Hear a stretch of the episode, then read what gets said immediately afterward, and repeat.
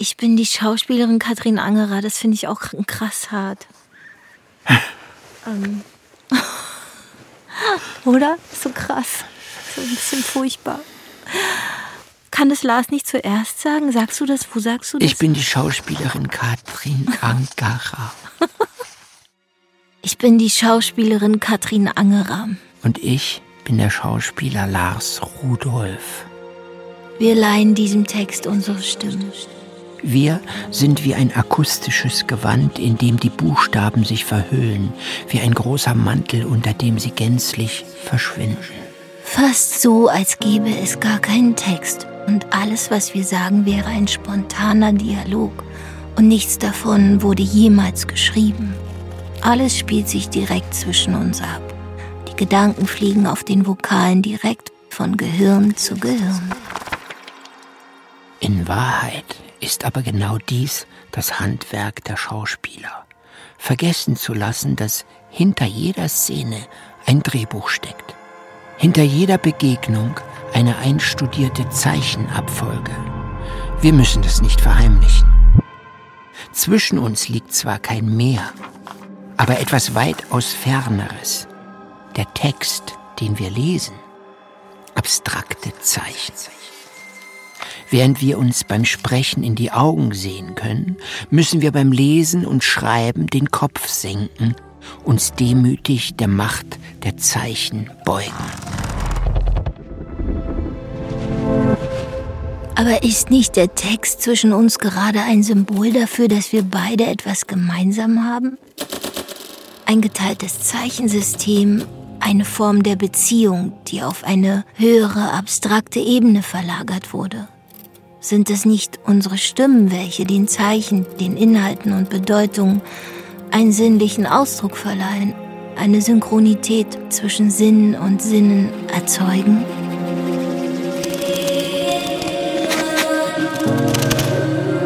Die Synchronstimmen der Zeichen. Teil 2. Die Rückkehr der Gegenseitigkeit. Ein Hörstück von Elias Gottstein. Wenn ich etwas sage, dann müssen alle, die es hören sollen, in meiner direkten Nähe sein. Wenn ich aber etwas ins Internet schreibe, kann ich oft gar nicht wissen, ob oder wann wer meine Gedanken überhaupt liest. Schrift ermöglicht Kommunikation ohne Begegnung. Und auch beim Geld ist uns die Logik der Gegenseitigkeit kaum bewusst, dass hinter den Dingen, die wir kaufen, aber mehr oder weniger freiwillig Gaben von Ökosystemen, Tieren, Menschen oder Gesellschaften stehen oder dass wir diese Gaben teilweise durch steuerliche Abgaben erwidern, machen wir uns nur selten klar. Geld und Schrift sind so abstrakt, dass sie wahnsinnig komplexe Beziehungen ermöglichen. Doch diese enorme Komplexität verschleiert die meisten Beziehungen, in die sie uns verwoben hat.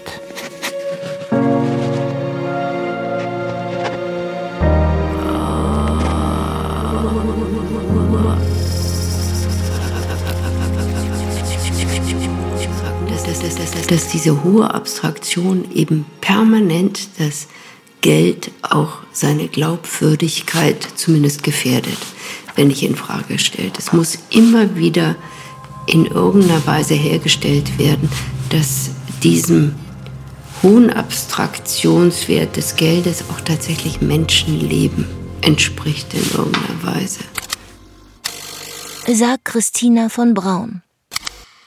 Viele Leute, die feststellen, dass etwas mit dem Geldsystem nicht stimmt, kommen auf die Schlussfolgerung, das Geld müsste nur wieder an reale Werte gebunden werden. Dann würde es auch wieder gerechter sein, weil es als realere Form des Eigentums nicht so leicht missbraucht und künstlich vervielfältigt werden könnte. Es wird nicht erkannt, dass Geld gerade durch seine Abstraktheit, seiner eigentlichen Funktion am nächsten ist. Eine Beziehungsform zu sein. Schulden haben oder etwas Guthaben. Ein Guthaben bei der Gesellschaft. Die Suche nach einem materiellen Gegenwert des Geldes. Und teilweise auch der Schrift. Resultiert also auch daraus, dass Geld und auch die Schrift nicht als soziale Informationsmedien, sondern je nach Theorie als reale Gegebenheiten oder gezielte Täuschungen missverstanden werden. Was zur Enttäuschung führen muss. Hinter der Suche nach der Echtheit der Zeichen steckt also eigentlich der Wunsch nach einem Medium, das die Materie und die Güter, auf die es sich bezieht, nicht so ungleich verteilt. Denn eine zu ungleiche Verteilung der Materie macht die Zeichen, die sie verwalten, unglaubwürdig oder unsympathisch. Es handelt sich also um einen Wunsch nach Grundsolidarität. Und das scheint ein ziemlich grundlegender Wunsch zu sein, wie die Primatenforscherin Barbara Fruth deutlich macht. Selbst Primaten, die jetzt nicht so entwickelt sind wie die Menschenaffen, haben ein sehr feines Gespür dafür, wo da der Ausgleich ist, was Gerechtigkeit ist oder nicht. Die Schlussfolgerung ist einfach.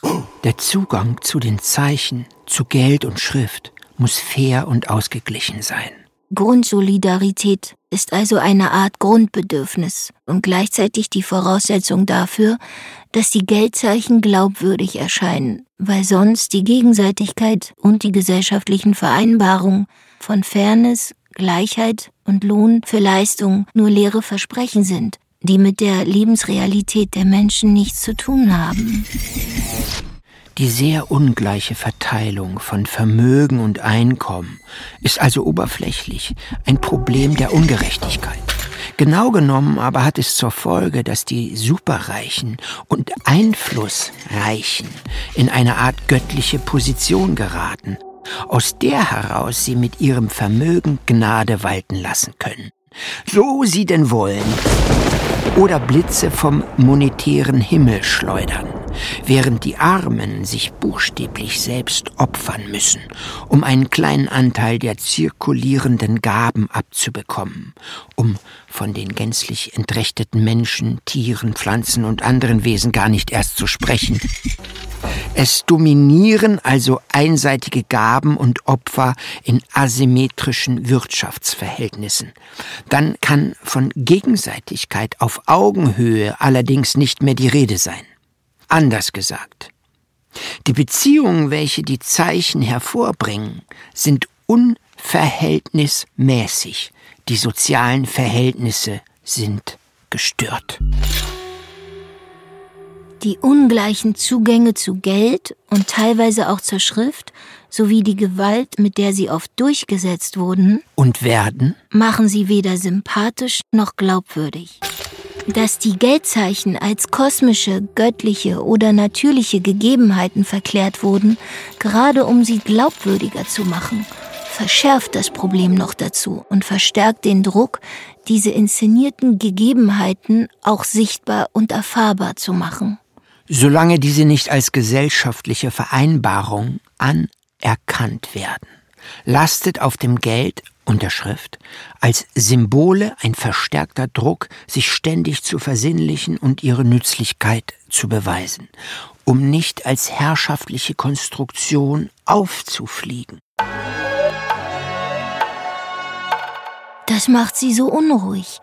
Immer wieder müssen wir uns bestätigen, dass die magischen Zeichen in unserem Portemonnaie oder auf der Bank noch wirken, noch wandlungsfähig sind so wie Hostie und Wein, das zeichenhafte Wort Gottes und Kathedralen seine Größe und Schönheit und die Macht der Kirche sinnlich erfahrbar machen, können Geld und Schrift nicht nur durch Konsumgüter, durch käuflichen Sex oder Gewalt zur sinnlichen Realität werden, sondern auch durch die modernen Medien von Foto bis Film, von Kino bis Virtual Reality und anderen. Daher liegt ein großes Potenzial in Medien, welche strukturell eine demokratische Mitgestaltung ermöglichen. Medien wie das Internet. Christina von Braun wies darauf hin, dass der Gabentausch viele Gemeinsamkeiten mit der mündlichen Kommunikation aufweist. Er schafft Zusammenhalt und Gaben werden ebenso als Botschaften verstanden. Das ließe im Umkehrschluss die Vermutung zu, dass die Verinnerlichung der Schrift bzw. die Vermündlichung der Schriftkultur, wie sie in den sozialen Medien vonstatten geht, zu einer Rückkehr der Gabenlogik führen könnte. Aber ist es wirklich so? Sind die neuen Medien mündlicher oder gaukeln sie uns ihre Spontanität und ihre Simultanität nur vor? Jedes Mal, wenn neue Techniken oder neue Medien eingeführt werden, stellt sich die Frage, ob und wie grundlegend sie unser Leben verändern werden. Eine Frage, die sich für das Internet und die sozialen Medien stellt, ist aber auch, ob sie tatsächlich neue Medien sind oder nur alte Medien in neuer Form. Der Medientheoretiker äh, Willem. Willem. Würde ich auch machen. Willem. Ja. Ich glaube Willem Flusser. Tschechisch. Ja. Willem. Willem plus Self. Willem. Habt ihr das gehört? Ja. Mhm. Einfach. Der Medientheoretiker Willem Flusser sagt, Fotografie und Film wurden erfunden, um die Texte wieder magisch zu laden. Die abstrakten Zeichen der Schrift finden durch die Seh- und Hörtechniken zu einer viel sinnlicheren Anbindung an die erlebte Welt. Aus Drehbüchern werden lebendige, sicht- und hörbare Geschichten, aus Videodateien vermeintliche Abbilder der Realität. Sind Audio und Video also nur neue Formen der Schrift? Begriffe wie Fotografie oder Phonographie meinen ja nichts anderes als dies, dass Licht und Ton sich apparativ aufschreiben bzw. aufzeichnen und weitergeben lassen. Schreibt auch Jochen Hörisch.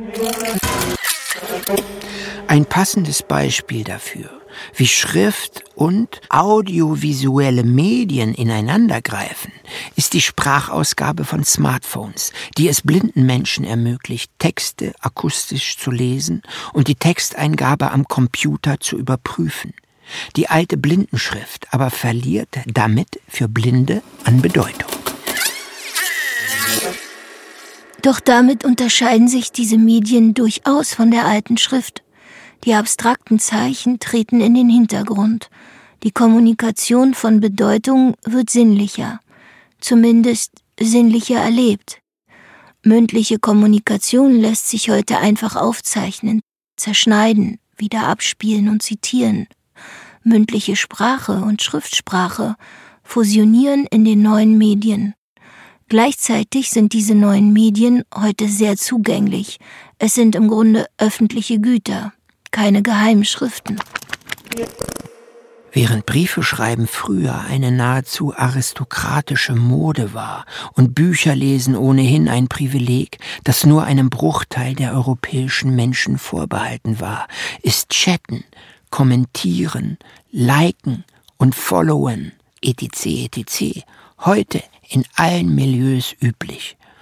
Um ein Teil des sozialen Zusammenlebens zu sein, das zu großen Teilen Schrift vermittelt und digital stattfindet, müssen und wollen Menschen unbedingt die jeweilig notwendigen Techniken und Zeichensysteme verstehen und anwenden.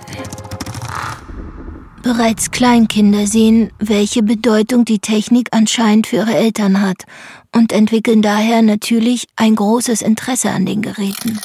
Was passiert also, wenn Kinder noch bevor sie sprechen können, verstehen, wie ein Smartphone funktioniert?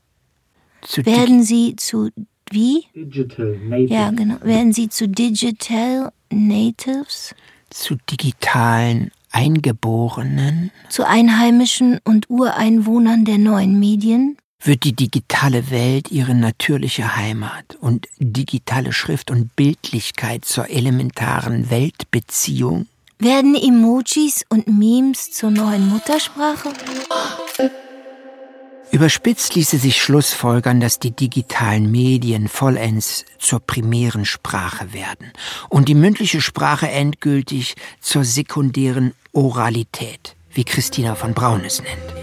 Eine mündliche Sprache, die durch die Schrift gegangen ist, die von der Schrift und Medienkultur geprägt wird. Seit der Erfindung der ersten Werkzeuge sind Menschen Cyborgs. So war die Schrift von Anfang an eine Prothese für Sprache, Erinnerung und Fantasie. Nur sie war nicht allen zugänglich und auch nicht spielend leicht zu erlernen. Die neuen medialen Prothesen sitzen nun besser am Körper und sind für alle da. Schrift, Bild und Tonmedien sind genauso synchron mit der Realität wie die körperlichen Kommunikationsmedien Stimme, Augen und Ohren. Sie schmiegen sich an die Sinne an. Die neuen Medien synchronisieren sich selbst. Und jeder kann sie nutzen. Die Demokratisierung der Bilder und Töne schließt sich an die Demokratisierung der Schrift an. Das ist kein nebensächliches Phänomen. Früher gab es nur wenige Autorinnen, die somit in einer autoritären Position waren. Sie konnten anderen etwas vorschreiben oder ihnen die Leviten lesen, was nichts anderes bedeutet als die Gesetze auslegen. Durch die offene Form der digitalen Medien ist heute aber eine Art Remix-Kultur entstanden, in der Inhalte, Weltanschauung und Nonsens in einem fortlaufenden Spiel geteilt, verändert, variiert und kommentiert werden. Und diese Remixe sind Gespräche, meint Lawrence Lessig. In diesem Sinne lässt sich das Internet als eine neue Form der vernetzten Mündlichkeit betrachten oder als mündige Schriftlichkeit, in welcher sich die Eindeutigkeit und das progressive, sich ständig erneuernde Prinzip der Schrift mit der Spontanität, Sinnlichkeit, aber auch Autonomie der mündlichen Sprache verbindet. Die digitalen Endgeräte werden zu erweiterten Kommunikationsorganen. Aber, Aber das Problem ist, sagt Christina von Braun, dass offenbar auch der Hass sich potenziert durch die Kommunikationsmöglichkeiten in den sozialen Medien. Die Möglichkeit ist da, ja, aber es ist genauso stark auch die Möglichkeit, dass das Gegenteil passiert und der Konsens äh, torpediert wird. QAnon. Was ist das? Das ist eine ganz, so eine ganz schreckliche Verschwörungstheorie, aber die nennen sich QAnon. QAnon. Okay. QAnon, ein kollaboratives Verschwörungsnetzwerk im Internet, in dem peer-to-peer -peer fanatische Fake News und Hetze verbreitet werden. Absichtliche und unabsichtliche Meinungsmanipulationen durch Algorithmen. Und digitale Machtmonopole bilden die brandgefährliche Antithese zu den optimistischen Ideen, die im Folgenden ausgesprochen werden sollen. Wenn wir sie aussprechen. Wir werden sie aussprechen. Was bleibt uns auch übrig? Wir laufen auf den Abgrund eines ökologischen und sozialen Desasters zu. Wir müssen nach Möglichkeiten suchen. Und wer würde ernsthaft auf das Internet verzichten wollen? Wer glaubt ernsthaft, durch den Boykott des Internets noch etwas bewirken zu können? Und sind Manipulation, Monopolisierung und Verschwörungen wirklich neue Phänomene? Nein.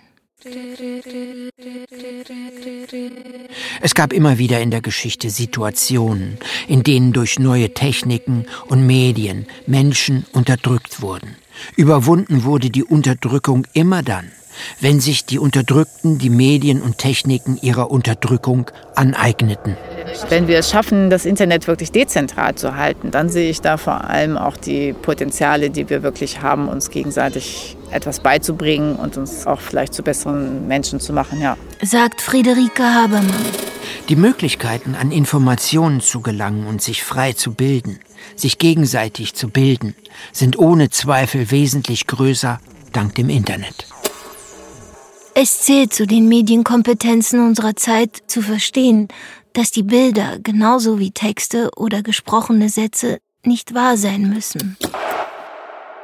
Während ein kollektives Bildliches, also zum Beispiel das nationalsozialistische Bild des Volkskörpers, aus einer gesellschaftlichen Kommunikation heraus entsteht, welche im Sinne von Luhmann ja nur als Kommunikation existieren kann, weil Gesellschaft kein Bewusstsein hat und auch kein Körper, hat das individuelle Imaginäre durchaus Anschluss an ein Bewusstsein und an einen Körper an den ganz besonderen Körper des jeweiligen Menschen. Das ist nicht zu unterschätzen. In der individualistischen Gesellschaft tritt an die Stelle von Volksdarstellung Selbstdarstellung.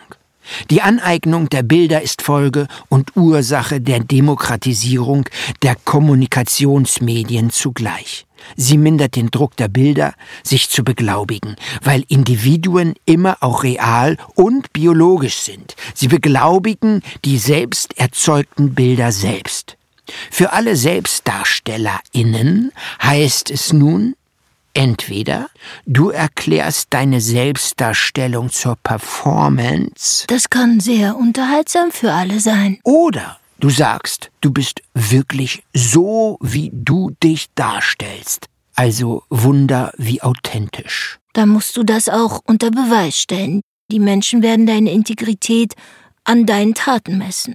Mit anderen Worten, Selbstdarstellung und Selbstobjektivierung ist Ausdruck einer offenen Gesellschaft, der mündigen Personen, welche sich die Bilder aneignen und selbst Bilder produzieren. Oder noch überspitzter formuliert, das wahre Bollwerk gegen den Faschismus 2.0 sind selbstbewusste Selbstdarstellerinnen. Und noch überspitzter formuliert, absolute Anonymität ist der kleine narzisstisch gekränkte Bruder des Volkskörpers. Lassen wir das. Was hast du da? Kollaborativ. Kollaborativ. Kolla kollaborativ. Koll kollabora.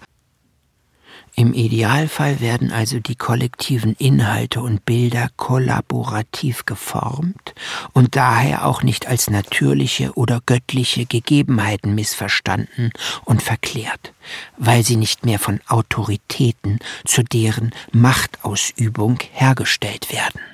Es macht einen Unterschied, ob Symbole und abstrakte Zeichensysteme freiwillig und selbstbestimmt erzeugt und genutzt werden oder ob sie autoritär diktiert werden. Na klar.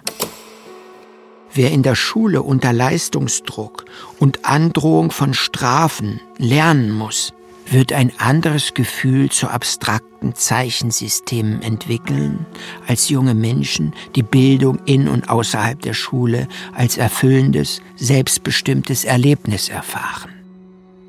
Der Drang, die Bilder und Zeichen als Naturgegebenheiten, göttliche Signale oder absolute Realitäten zu verklären, wird also geringer, wenn sie Die Zeichensysteme als Werkzeuge von allen anerkannt werden können und nicht als Werke einiger weniger missverstanden werden.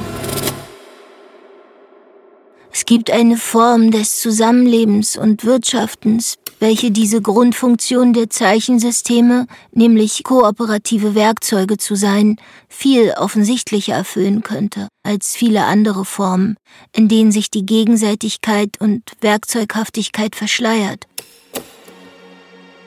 Diese Form ist zwar deutlich älter als zum Beispiel der Kapitalismus, aber doch ist sie heute sehr unbekannt.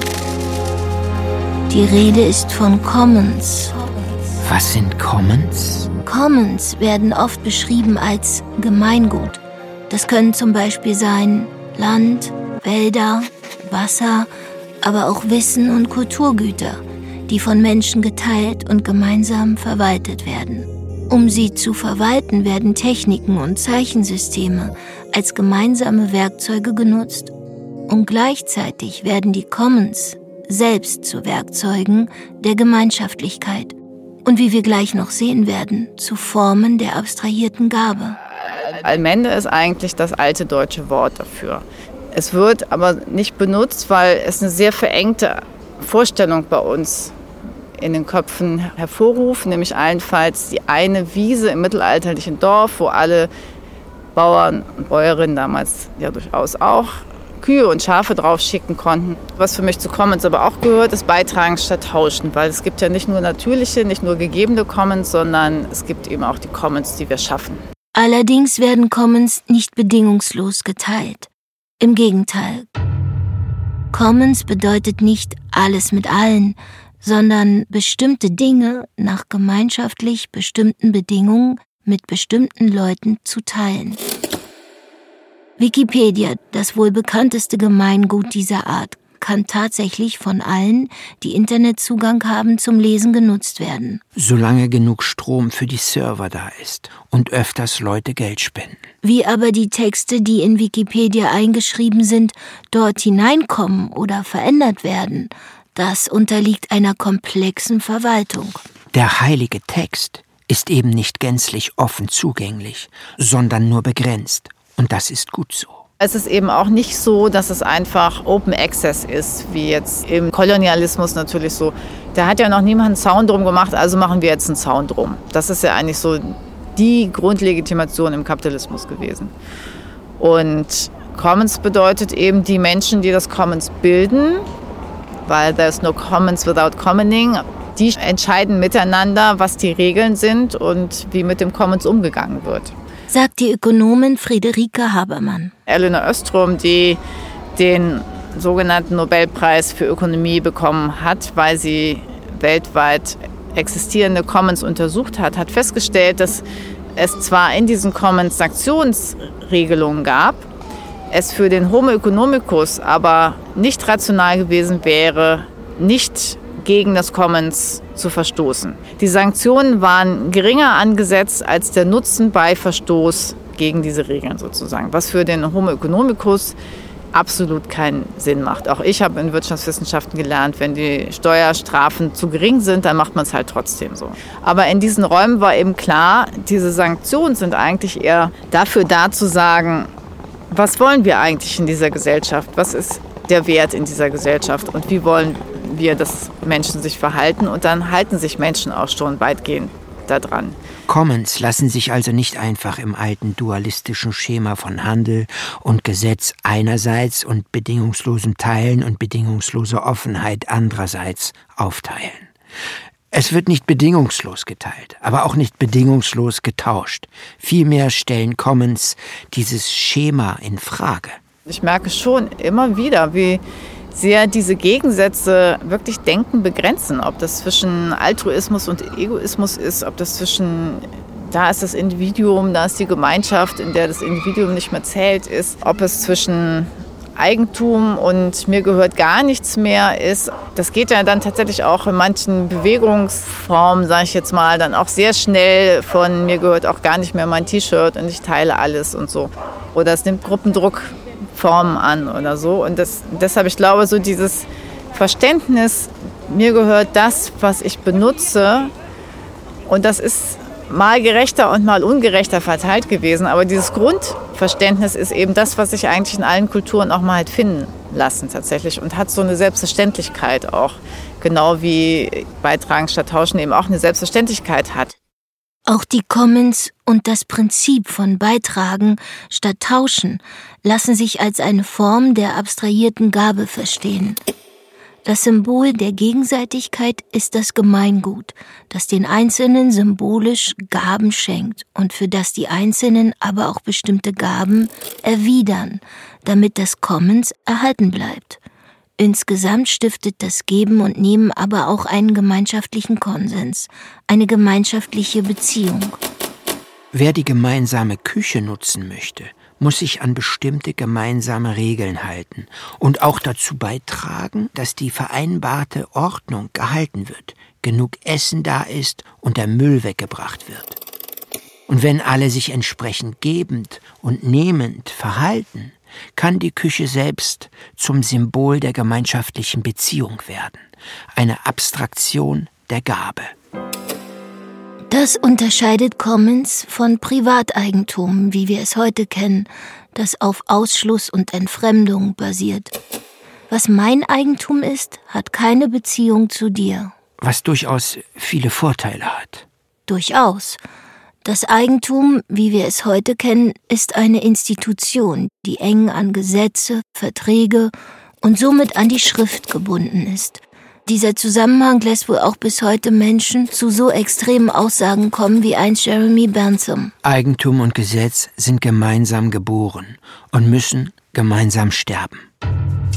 Doch gerade Schrift und auch ihre digitalen Formen Software Code, Open Software und so weiter ermöglichen eine abstrakte Organisation von Commons, die es mit der bürokratischen Eigentumsverwaltung aufnehmen kann.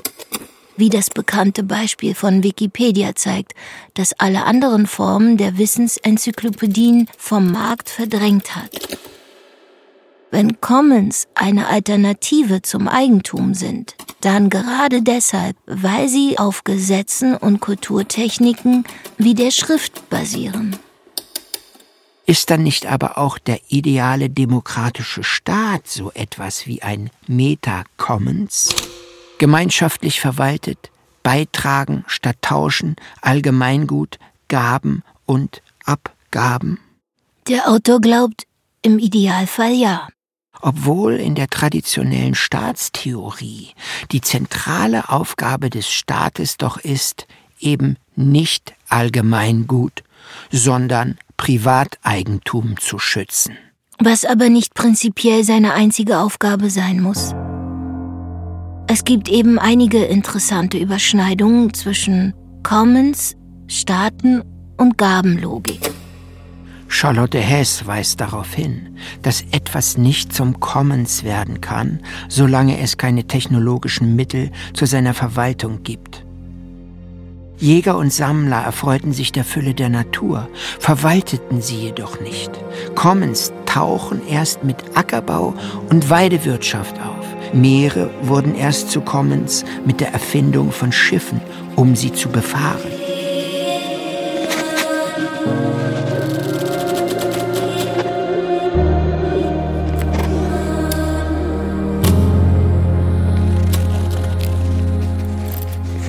Liegt also nicht gerade in der vernetzten Technik großes Potenzial für nicht kommerzielle Formen des Austauschs, der Verteilung und Beteiligung? Könnten die Möglichkeiten der Digitalisierung und Automatisierung vielleicht zu so etwas wie einer Renaissance der Commons führen? Stell dir vor, dezentrale erneuerbare Energiegewinnung würde alle Nachbarschaften mit Strom versorgen und große Kraftwerke überflüssig machen. Stell dir vor, das Internet der Dinge, Automatisierung und Peer-to-Peer-Produktion würden neue Formen von Wirtschaft hervorbringen, die in kollaborativen Netzwerken verwaltet werden könnten. Stell dir vor, erhebliche Anteile der Güter werden von Prosumentinnen selbst erzeugt und kostenlos bzw. gegen geringe Preise oder Spenden geteilt. Auf eine solche Entwicklung hoffen Ökonominnen wie Jeremy Rifkin oder Carlotta Perez. Schon heute werden Informationen, Kunst, Wissen, aber auch Energie und technische Geräte geteilt, sowie Gebrauchsgüter, die zum Beispiel mit 3D-Druckern hergestellt werden. Immer öfter sind Sharing und Commons Wirtschaft der Eigentumswirtschaft überlegen. Dinge werden nicht alleine gehortet, bis sie keinen Wert mehr haben und weggeschmissen, sondern genutzt und anschließend weitergegeben. Ein Beitrag symbolisiert den eigenen Anteil am Kreislauf, am abstrakten Gabensystem. Aber was hält die Menschheit davon ab, die Energie- und Materialeinsparung, die dank der neuen Techniken und Vernetzung möglich sind, nicht einfach dafür zu nutzen, noch mehr zu produzieren und zu verbrauchen? Der berühmt-berüchtigte Rebound-Effekt. Barbara Fruth drückt es so aus. Wachstum ist was, was biologisch völlig hirnrissig ist. Darum kann auch Wirtschaftswachstum nicht auf Dauer funktionieren. In einem geschlossenen System, und ich würde die Erde mal als geschlossenes System ansehen, kann es kein Dauerwachstum geben. Das funktioniert nicht. Und das sehen wir ganz klar in biologischen Systemen und davon müssen wir einfach lernen. Aber die wollen doch auch wachsen und sich vermehren. All die Pflanzen, Tiere, Pilze, Bakterien und andere Lebewesen. Viren. Aber sie kontrollieren sich gegenseitig. Wenn die Erde ihre Maßnahmen einsetzt, uns zu kontrollieren, da wird die Menschheit dann lang, also das, da wird es dann den Berg runtergehen. Ja, vielleicht dann zu einer Größe von Menschheit, die es dann wieder schafft, normal zu leben. Es gibt also diese absoluten Grenzen des Wachstums, welche uns die Erde setzt. Und welche mit jedem Jahr grausamer in Erscheinung treten. Aber was hat das nun mit den Zeichen zu tun? Mit Gaben und Commons? Können Sie uns helfen, wie Barbara Fruth es nennt, wieder normal zu leben? Es scheint zumindest das Potenzial in den Zeichen zu liegen, sich weniger durch Materialschlachten und mehr durch Gegenseitigkeit zu beglaubigen und zu verwirklichen. Wie ist das gemeint? Hier steht, der Kapitalismus konnte in seinen besten Tagen durch den drastischen Wachstum allgemein für mehr Wohlstand und Freiheit sorgen und damit die Ungleichheit, die auch schon vorher herrschte und durch ihn nicht verschwand, kompensieren. Fällt aber das Wachstum weg, tritt die Ungleichheit ungeschminkt zutage. Das muss ja schreckliche Folgen haben. Ja, es gibt nun aber zwei Chancen, zumindest glaubt das der Autor. Erstens eine zentrale, also zum Beispiel eine staatliche Chance. Und zweitens eine dezentrale. Beide basieren auf der Nutzung der Zeichensysteme und lassen sich im besten Fall miteinander verschränken. Denn ihre Gemeinsamkeit ist die Stärkung der Mündigkeit und zwar durch die Förderung der Gegenseitigkeit. Klingt ganz schön abstrakt. Was ist denn die zentrale Chance des Staates? Der Staat kann sich zu einem Metacommons verwandeln, zu einem idealen demokratischen Staat also, der durch starke Maßnahmen für relativ ausgeglichene Verhältnisse sorgt und somit die Gegenseitigkeit zu einer glaubwürdigen Angelegenheit macht, die den Zeichen und insbesondere der staatlichen Währung zugrunde liegt und überhaupt der Demokratie nicht derartig ungleich gegenübersteht. Noch dazu kann der Staat dramatisch in Forschung und Ausbau von zukunftsfähigen Techniken investieren. Er kann Allgemeingüter und Commons schützen und schädliche Unternehmungen zwangstransformieren. Die dezentrale Chance kannst du vorlesen. Gut. Hier ist die Rede von vernetzter Mündigkeit. Das soll heißen, die Macht, Bedeutungen zu schaffen, aber auch die Macht, Güter zu schaffen, liegt nicht mehr in der Hand von einigen wenigen allein, sondern in den Händen von sehr vielen. Mündig, also nicht nur in Bezug auf Mitbestimmung, sondern im weitesten Sinne die Fähigkeit, sich selbst frei darzustellen und auszudrücken, Inhalte wie Filme, Texte und Nachrichten zu produzieren, aber eben auch materielle Güter.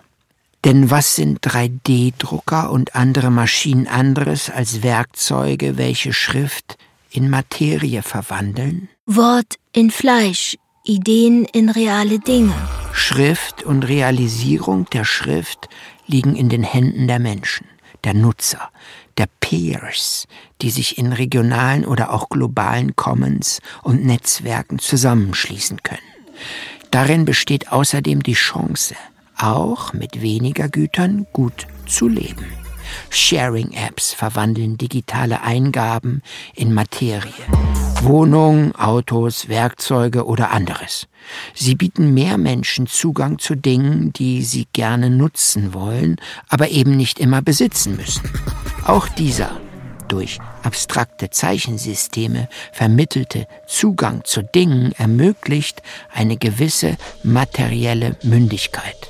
Und in dem Moment, wenn die Menschen mündig werden, sinkt auch der Bedarf nach materieller Kompensation für die Unmündigkeit, also nach ständiger Reichweitenvergrößerung und immer mehr Konsumgütern. Wenn die Gegenseitigkeit in ausgeglichenen Verhältnissen ersichtlich ist, wenn klar wird, wir sitzen im selben Boot.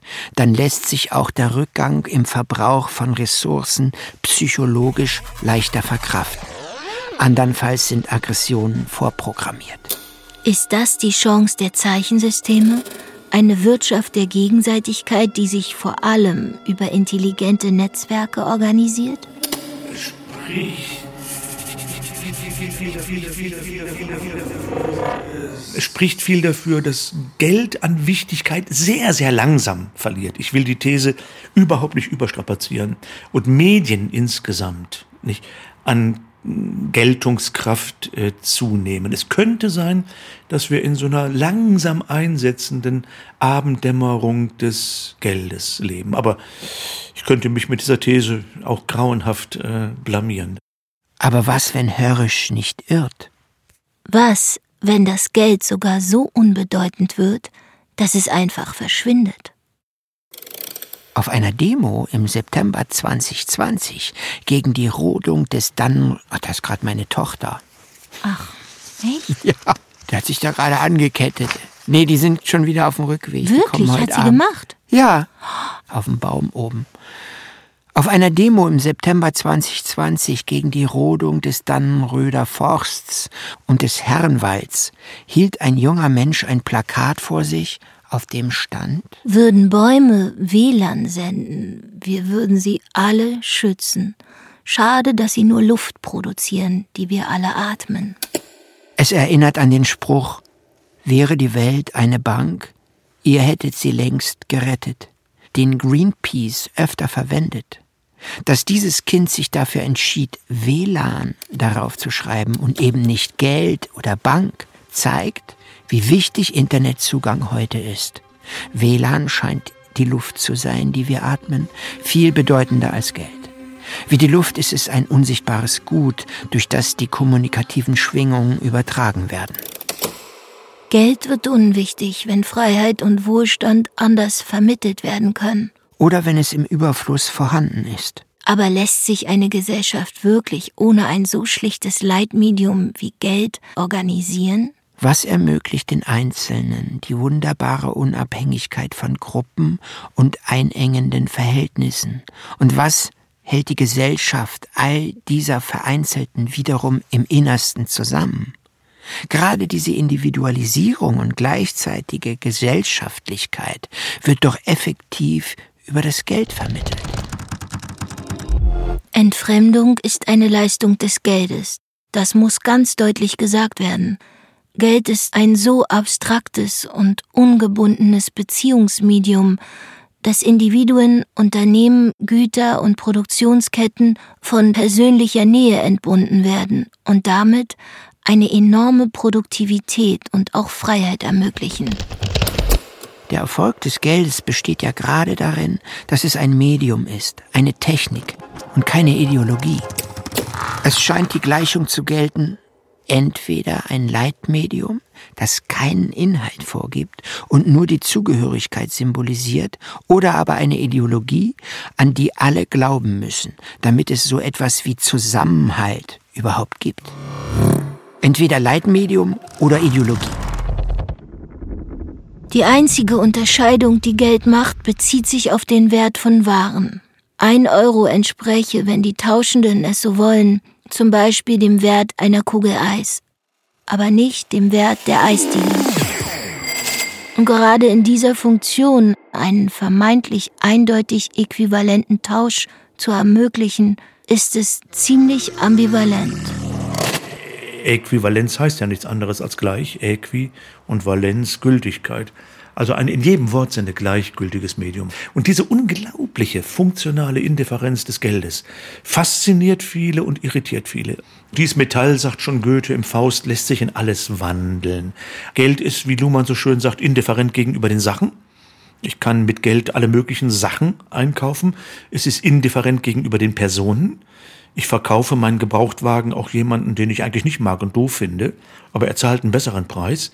Und es ist drittens indifferent gegenüber Zeitpunkten. Ich kann das Geld, das ich im Portemonnaie habe, jetzt ausgeben oder eben auch nicht. Ich kann einen Kredit nehmen, den ich in der Zukunft zurückzahlen will und dergleichen mehr. Insofern ist Geld ein eminent liberales Medium. Der Verzicht auf ein Leitmedium, auf Geld in irgendeiner Form scheint in der Tat schwer vorstellbar. Wenn wir also nicht auf Geld verzichten können, dann müsste es zumindest drastische Regeln geben, welche die besagte Grundsolidarität und Verhältnismäßigkeit in der Verteilung garantieren. Vielleicht sind wir aber auch nur zu fantasielos? Vielleicht sind wir von der Geldlogik korrumpiert? Vielleicht ist unser geistiger Horizont von einer Art NATO-Stacheldraht aus Eurozeichen und griechischen Buchstaben begrenzt. Vielleicht sind die Zweifel aber auch nicht gänzlich unbegründet. Die Idee, Geld und Märkte abzuschaffen, geht, wie gesagt, oft auch mit einer allgemeinen Abneigung gegenüber abstrakten Zeichen und Intellektualität einher, als auch der Verklärung von Natur und Echtheit. Technikfeindliche Blut- und Bodenkommens bieten genau wie völkische Vollgeldwirtschaften auch für rechte FundamentalistInnen attraktive antikapitalistische Ansätze, den alten Volkskörper wiederzubeleben. Derartige Szenarien sind keine unrealistischen Albträume. Sie lauern hinter jeder gut gemeinten Revolution. Was können wir also tun? Was müssen wir tun? Vielleicht müssen wir nicht entscheiden, ob das gute Leben für alle mit Geld oder ohne Geld vermittelt wird. Wenn ich diesen Text richtig verstehe, wäre es vor allem entscheidend, dass wir die zwischenmenschliche Gegenseitigkeit erkennen, die all diesen Medien zugrunde liegt. Ob es nun Geldzeichen, Buchstaben, Opferspieße, künstliche Intelligenz, Big Data, Likes, Bilder, Social-Media-Plattformen, Staaten, Regierungen, Commons, Küchen, Polizei, Feuer oder Metalle sind. Nichts anderes steht ja hier geschrieben. Kein Mensch lebt alleine in der Welt und kein Mensch ist unabhängig und schafft Werkzeuge aus dem Nichts. Alle Werkzeuge sind Ausdruck eines Prozesses, der erst durch das Zusammenwirken vieler Menschen, Tiere, Pflanzen und unzähliger anderer Dinge zustande kommt. Die Werkzeuge, die Medien, die Zeichen und Systeme sollten daher auch so eingesetzt und genutzt werden, dass sie diese Gegenseitigkeit nicht verschleiern und übergehen, sondern vielmehr würdigen. Das bedeutet aber auch, wir müssen uns die Zeichen zunutze machen. Und das aus einem Mund, der nur ausspricht, was auf dem Papier steht. Ist das ein Widerspruch? Hier steht Nein. Gut, dann kommt jetzt das Ende.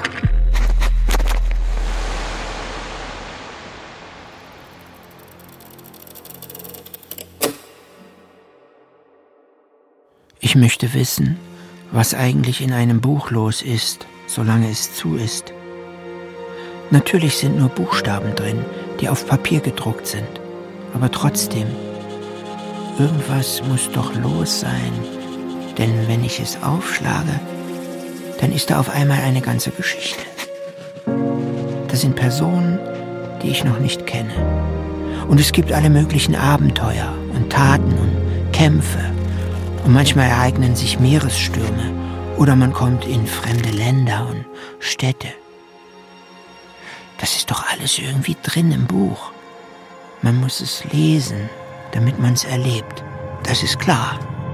Aber drin ist es schon vorher. So denkt Bastian Balthasar Buchs, bevor er das erste Mal in der unendlichen Geschichte liest. Auch wenn es vielleicht nicht im Sinne Michael Endes ist, aber die unendliche Geschichte lässt sich durchaus als ein Sinnbild der Schrift verstehen. Ein Buch, in dem jedes der 26 Kapitel mit dem jeweiligen Buchstaben des Alphabets beginnt. Eine Parabel also des Alphabets, welches selbst eine unendliche Geschichte erzeugt ständig anwachsende Abenteuer und ein ewig wachsender Kanon an Texten, Kommentaren und Kommunikation, aber auch der Selbstreflexion. Und es ist doch insbesondere die Schrifttechnik, aus der erst ein Großteil der fantastischen Dinge dieser Welt hervorgehen. Anders als in Endes unendlicher Geschichte sind schon einige fantastische Ideen, die in der Schriftlichkeit geboren wurden, tatsächlich in die Realität hinübergewandert. Eiffeltürme, Atombomben, Liebeslieder oder genmanipulierte Pflanzen. Doch selbst Glücksdrachen, Werwölfe und kindliche Kaiserinnen sind fantastische, sinnliche Objekte, aus denen sinnvolle Objekte, Geschichten und Deutungen hervorgehen und Einfluss auf die Realität nehmen. Ich bin jedenfalls nicht wie Bastian Balthasar Buchs in das Buch hineingefallen. Eher noch ist die Geschichte aus dem Buch herausgekommen. Und selbst in der unendlichen Geschichte ist es doch so, dass Fantasien. Phantasien. Ja, ja, okay. Gar nicht ohne Bastian, ohne den Namensgeber, der also seine Wortschöpfung und seine Geschichten in das Buch einschreibt, weiter existieren könnte. Doch vor allem, Bastian muss wieder heraus aus dem fantastischen Fluchtpunkt, dem schillernden Ego-Tunnel und zurück in die Gegenseitigkeit der Wirklichkeit, wenn er sich nicht verlieren möchte. Es ist doch gerade diese magische Kopplung von Ideenwelt und Außenwelt, von Unbestimmtheit und Abstraktion, welche die Welt so zauberhaft macht. Die Medien sind keine erhabenen Geister, die über der Wirklichkeit schweben. Bücher und Geschichten sind Einschnitte in der Wirklichkeit, Formen und Unterscheidungen im weltlichen Stoff. Und gerade deshalb existieren sie nicht losgelöst, nicht ohne uns die wir sie fantasieren, ausdenken oder mit unseren Stimmen synchronisieren. Die unendliche Geschichte von Michael Ende ist eine von vielen Geschichten, welche die Idee einer zweiten Welt in der Welt beschreiben. So zum Beispiel auch Sophies Welt oder die Matrix. Deren große Referenzen sind wiederum die transzendenten Religionen, die unsere Welt als Schöpfung Gottes, als eine Welt in Gottes Welt beschreiben. Sie alle reflektieren die zweite Welt, welche durch die zweite Kommunikation und Abstraktion der Zwischenmenschlichkeit durch Schrift und Geld entsteht.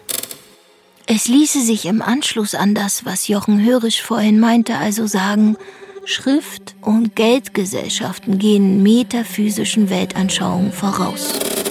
Schrift entbindet Sprechende und Hörende voneinander. Sie zerteilt die Kommunikation. Sie entgrenzt sie von Raum und Zeit. Und ähnliches tut auch das Geld und andere Techniken. Und doch sind die Zeichen ohne die Menschen nur sinnlose Form.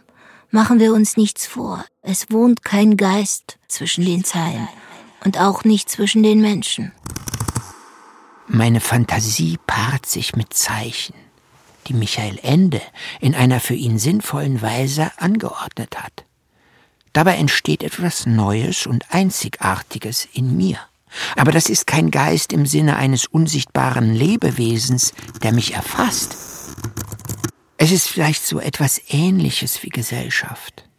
Ein zeichenförmiger Diskurs, der durch Michael Ende und mich hindurchfließt wie auch jetzt ein Diskurs durch meine Stimme hindurchfließt, indem ich diesen Text synchronisiere. Doch auch wenn die Schrift oder andere Medien die Zwischenmenschlichkeit zu Papier bringen oder bildlich darstellen können, sie bleiben doch abhängig von den jeweiligen Beteiligten. Sie sind letztlich Symbole der gesellschaftlichen Beziehungen selbst. Bedeutung, Sinn und das Leben an sich sind nicht ohne Gegenseitigkeit zu haben. Es ist die Gegenseitigkeit von Wesen, die in ihrer Gegenseitigkeit genauso eigenständig wie abhängig voneinander sind.